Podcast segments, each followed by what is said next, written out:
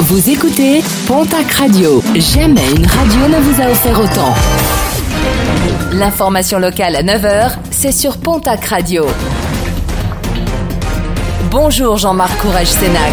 Très bon jeudi, excellente journée à vous toutes et vous tous et merci de votre entière fidélité. Huit mois de prison ferme, verdict du tribunal de Tarbes qui jugeait dernièrement un quinquagénaire, un homme en état de récidive, déjà convoqué devant la justice pour une agression sexuelle datant de 2020. Il s'en était pris entre-temps à une jeune fille, l'une de ses collègues de travail, en l'inondant de SMS injurieux et tous à caractère sexuel, un individu qui fera également l'objet d'un suivi de soins. Verdict attendu en fin de journée, celui des assises des Pyrénées-Atlantiques à Pau qui jugent en appel depuis mardi une ancienne nounou.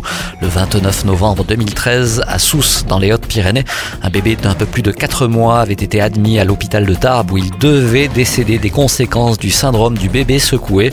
La nounou, âgée de 61 ans, nie toujours les faits et cela malgré les nombreuses expertises.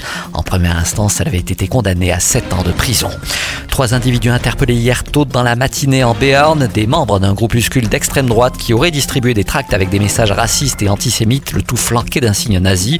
Les gendarmes craignaient des exactions comme des dégradations du côté du camp de Gurs, un site qui reste sous surveillance pour les prochains jours. L'enquête se poursuit.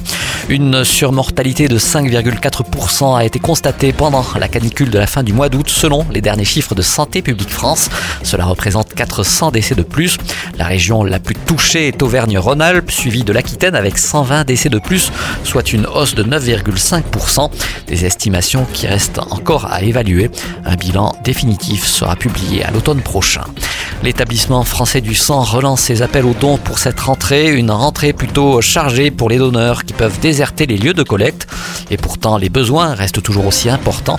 Et pour tout savoir des collectes de sang organisées près de chez vous, direction le site internet de l'établissement français du sang, don de sang.efs.santé.fr.